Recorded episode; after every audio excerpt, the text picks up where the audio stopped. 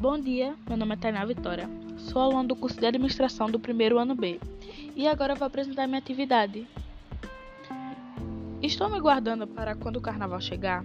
É um documentário que retrata o estilo de vida de moradores de Toritama, onde trabalham com fabricação de jeans em um fundo de quintal, onde não obtêm seus direitos trabalhistas, trabalhando 18 horas por dia sem direito a intervalos para descanso e muito menos alimentação, tendo como único descanso e consolo o carnaval, sendo o momento de real felicidade no ano, onde vendem seus bens domésticos materiais para curtir o carnaval da melhor maneira possível, para depois desse breve divertimento recomeçar tudo de novo, se tornando escravos deles mesmos, criando a ilusão de serem empreendedores autônomos, sendo reféns do capitalismo.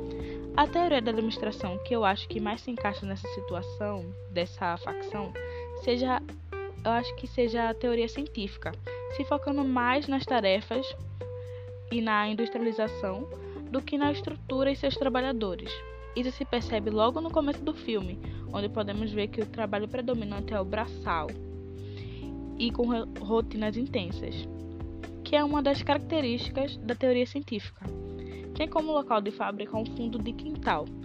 Lá, cada um é dono do seu próprio negócio, onde trabalha com fabricação de jeans, cada um por si, onde não há ninguém no comando. Seu, planeja... seu planejamento é simples: trabalhar duro o ano todo para aproveitar 100% do carnaval.